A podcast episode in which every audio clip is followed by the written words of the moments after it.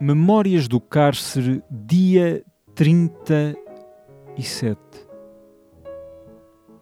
Vivo, rodeado de heróis e celebridades, imagens que desafiam a razão daquilo que elas próprias dizem representar.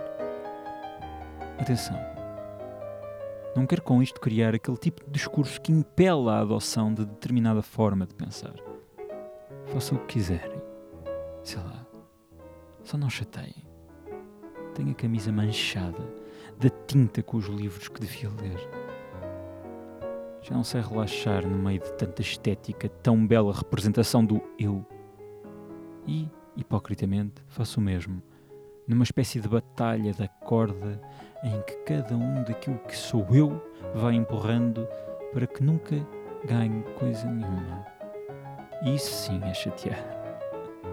Ah, nestas representações de coisas de que gostamos, na vontade de partilha, uma democratização da curadoria que tem tanto de belo como de cansativo.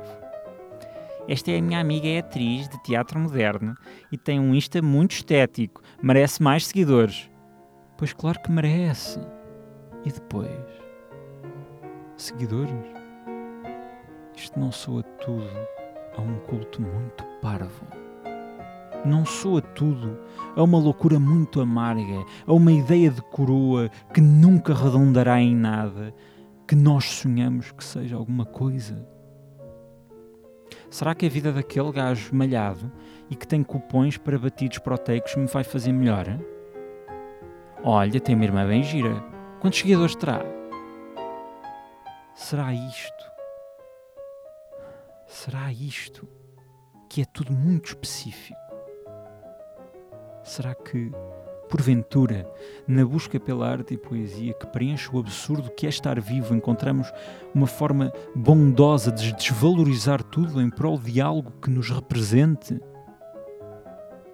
Porque eu quero algo que possa seguir, que seja como eu, que não me desafie, que seja fácil. Bem, eu não sou melhor que ninguém, por isso não se esqueçam de me seguir nas redes. Até tenho nome de peixe. Podem comer-me cru e pôr uma foto no Insta. Que estética. Wikiface para emoji. Antero de Cantal, despode-se. Deixá-la ir. A ave a quem roubaram ninho e filhos e tudo sem piedade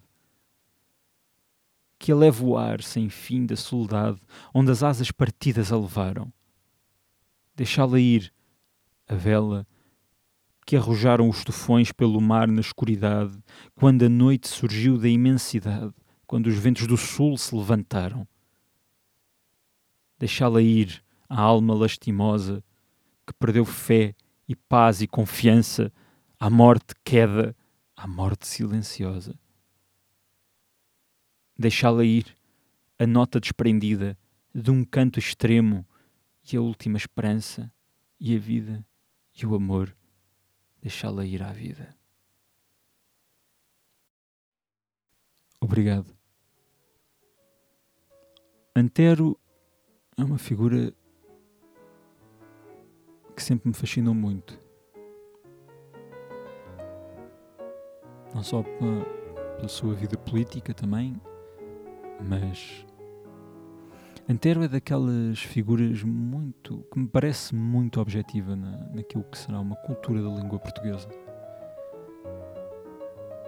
E talvez cada vez mais esquecido hoje em dia porque não é simpático lembrarmos de alguém com um pensamento tão belo que se matou. Compreendem? Deixem estar, eu também acho que não compreendo. Obrigado, pessoal. Boa quarentena e até amanhã.